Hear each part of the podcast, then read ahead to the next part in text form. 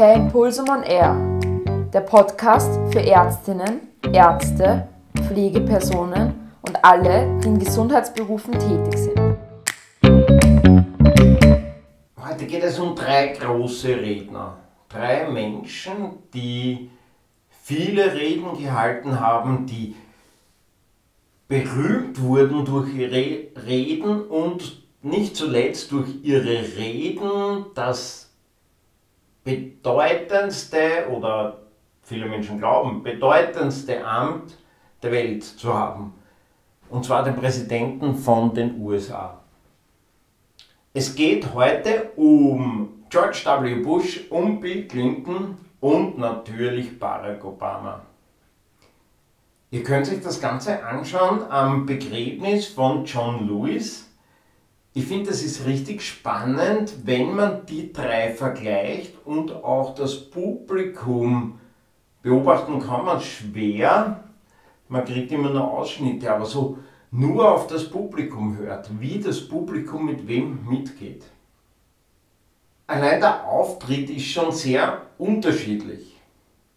Diese Menschen haben, diese drei Menschen haben ich weiß nicht, ob es ihre Persönlichkeit wirklich wiedergibt, der Auftritt. Bei einem kaufe ich es irgendwie nicht wirklich ab, bei zweien schon. Also George Bush geht da hinauf und läuft förmlich. Man hat so das Gefühl, der kann es gar nicht erwarten, da oben zu stehen und das loszuwerden, was er so zusammengeschrieben hat oder jemand für ihn zusammengeschrieben hat. Was mir besonders auffällt, ist, dass er bei einem Begräbnis redet oder bei einer Gedenkfeier, also ein Begräbnis würde ich es jetzt mal nennen, bei einem Begräbnis redet und mit einem Lächeln raufgeht. Also für mich Österreicher ein bisschen ungewohnt ich habe jetzt keine Ahnung, ob das dort Usus ist, ob das dort normal ist. Alle drei hatten Humor in den Reden, also ist es gar nicht so schlecht, glaube ich, gerade beim Begräbnis auch über die lustigen Seiten zu sprechen. Um das geht es nicht, sondern der ist schon mit einem Lachen raufgegangen.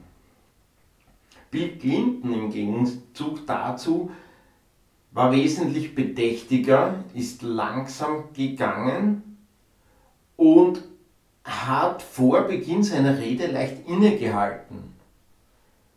Also er hat so kurz auf sein Skriptum geschaut und sich gesammelt, möglicherweise seinen State eingenommen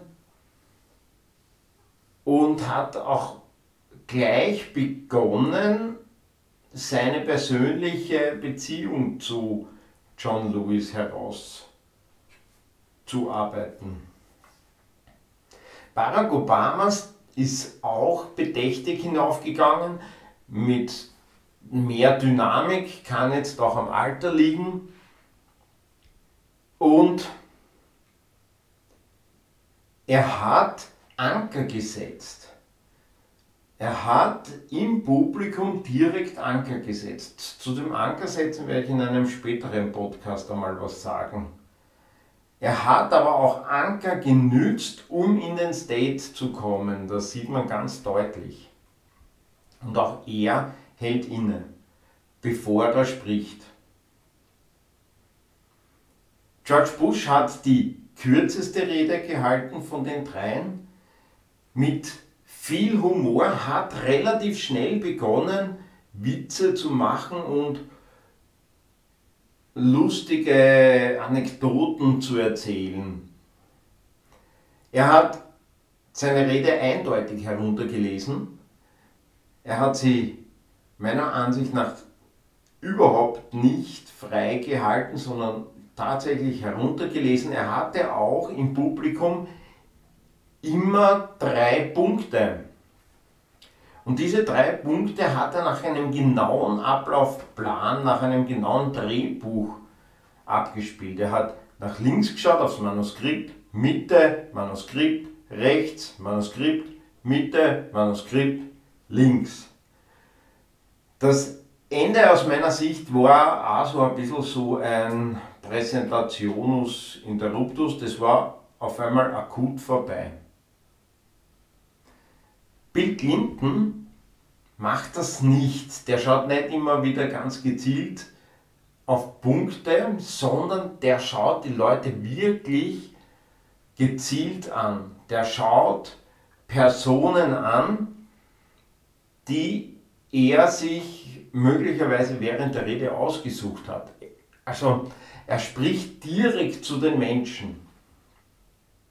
Also selbst wenn du das, selbst wenn du das Video anschaust auf YouTube, kannst du dir das gut anschauen, hast du das Gefühl, wenn er so in die Kamera schaut, er spricht mit dir und nicht mit den Leuten da in dieser Halle. Auch er liest ab, aber er macht deutlich mehr in dem Zeitpunkt, wo er nicht abliest. Er bewegt sich auch deutlich mehr als George Bush, George W. Bush, und unterstreicht das Gesagte durch sparsame Gesten. Das Ende von der Rede ist, ja, ich würde sagen, de, dem Anlass angemessen. Barack Obama, den seine Gesten, ich habe mir das zweimal angeschaut oder dreimal angeschaut, nur wegen den Gesten, um zu, um zu sehen, was will er damit überhaupt. Also seine Gesten sind ganz genau auf den Punkt, die sind ganz genau abgezielt, nichtsdestotrotz geht er auf die Reaktionen des Publikums am besten ein von diesen dreien. Er reagiert auf die Reaktion des Publikums, er macht Pausen, aber was auch für mich sehr interessant war, bei Kabarettisten oder Comedians sieht man das sehr oft, wenn das Publikum lacht oder klatscht, applaudiert, dann warten sie, bis das vorbei ist. Das macht Barack Obama nicht immer. Er geht da manchmal auch drüber hinweg und dadurch verstummt das sehr schnell, was aber auch dann wieder so eine, neuen Höhepunkt bekommt. Also er lässt dieses Feuer lodern, um dann in dem nächsten Moment dann mehr herauszuholen aus dem Ganzen.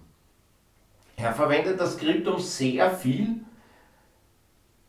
und hat zwar Punkte, zu denen er schaut, er schaut aber ganz selten wirklich Menschen an. Er hat Punkte im Publikum, die er anschaut. Das sind auch immer wieder dieselben Punkte, nur es sind nicht die Menschen, die Personen, das Individuum, das er da anschaut und anspricht.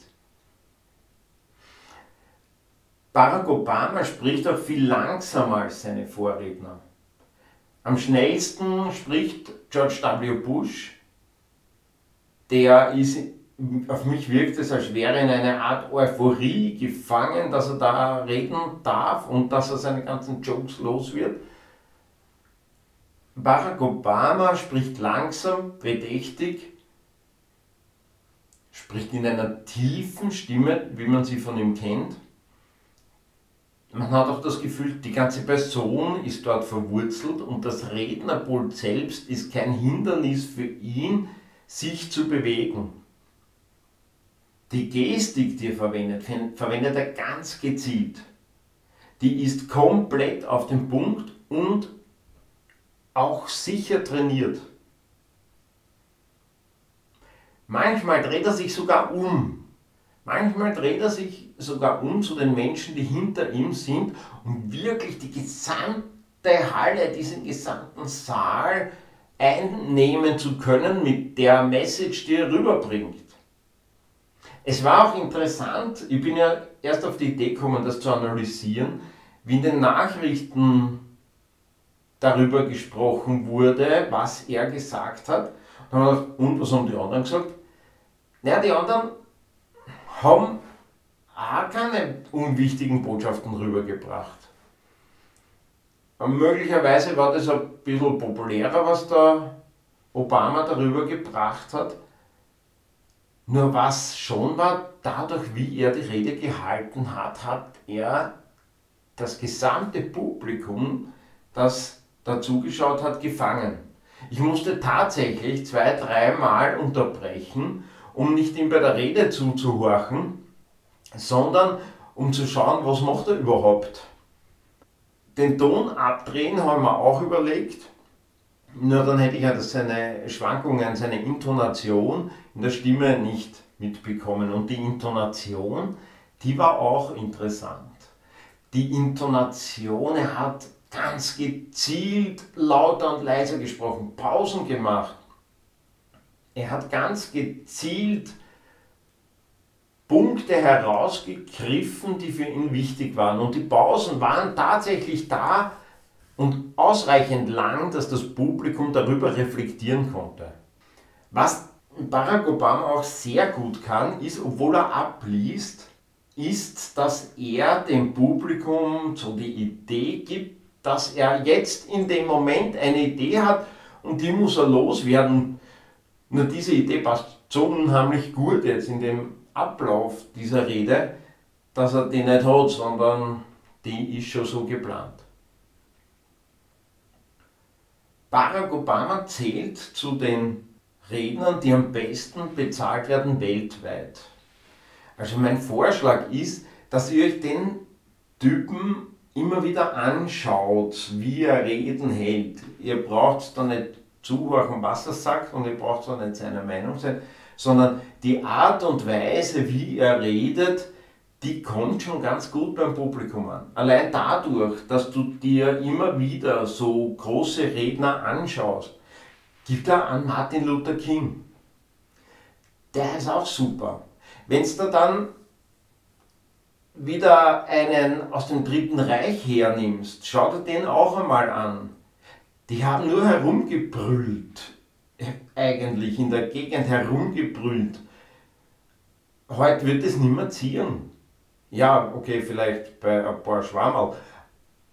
Aber bei normal denkenden Menschen, so ich hoffe, dass da bei meinem Podcast sind, bei Menschen, die hinterfragen, die überlegen, die nachdenken, würde das nicht mehr ziehen. Die würden das Gefühl haben, der hat es nicht alle da oben. Damals, in den 30er Jahren des vorigen Jahrhunderts, also fast vor 100 Jahren mittlerweile, damals hat das schon echt gut funktioniert. Es funktioniert sicher, wie gesagt, noch immer, aber zum Glück nicht mehr beim Großteil der Menschen, die wir da jetzt in Mitteleuropa haben. Und schon gar nicht in den, in den Setting, in dem du unterwegs bist. Da wollen die Menschen sehr wohl unterhalten werden, aber sie wollen auch ganz klar sehen, dass du einen Dunst vor dem hast, was du sagst und das nicht mit Lautstärke überspielst. in irgendeinem Coaching einmal, da war ich noch Jugendlicher, hat, einer, hat der Vortragende gesagt, die Lautstärke, äh, Schreien steigert nicht die Argumente, sondern nur die Lautstärke. Und das gilt bei Reden. Natürlich kannst du diese Lautstärke als Anker einsetzen, kannst du diese Lautstärkenunterschiede ganz bewusst einsetzen. Schau dir auch Comedians an da gibt es welche, die sind richtig gut, die bringen es richtig auf den Punkt und manchmal brauchst du auch so richtig lang, bis kapierst, was der gesagt hat. Und das finde ich besonders beeindruckend. Die Typen schießen die Message raus, reden weiter und wissen genau oder spüren genau, wann das Publikum rafft, was sie gerade gesagt haben. Und erst dann hören sie auf zu reden. Erst dann lassen sie das Publikum nachkommen. Barack Obama, wie gesagt, der, der geht manchmal über das komplett drüber weg, um dann in einem noch größeren Bogenhype, wie auch immer, das Publikum zu fangen. Das ist so, über den aristotelischen Spannungsbogen werde ich auch einmal reden. Das James Bond, die James Bond-Filme, die haben das ganz Mörder drauf. Ja. Also, meine Empfehlung für heute ist, schau dir Reden an, schau dir Vortragende an, schau dir nicht unbedingt von, aus deiner Branche an, sondern schau dir Reden und Vortragende an in anderen Situationen. Denn erst wenn du etwas anders machst, wirst du etwas verändern. Wenn du in den Schritten, in den Fußstapfen deines Vorläufers oder deines Vorbildes gehst, wirst maximal gleich schnell sein und ihm dabei auf die Zechen steigen. Erst wenn du rausgehst, kannst du dieses Vorbild überholen. Und wenn es ein gutes Vorbild ist, ist dieses Vorbild richtig happy, wenn du ihn überholst, weil dann hat er auch wieder wem, der wo abschauen kann. So, das war's wieder für heute. Ich hoffe, du konntest profitieren und etwas mitnehmen. Wenn es dir gefallen hat, dann hinterlasse deinen Kommentar und ich freue mich auch auf eine Bewertung. Bis zum nächsten Mal.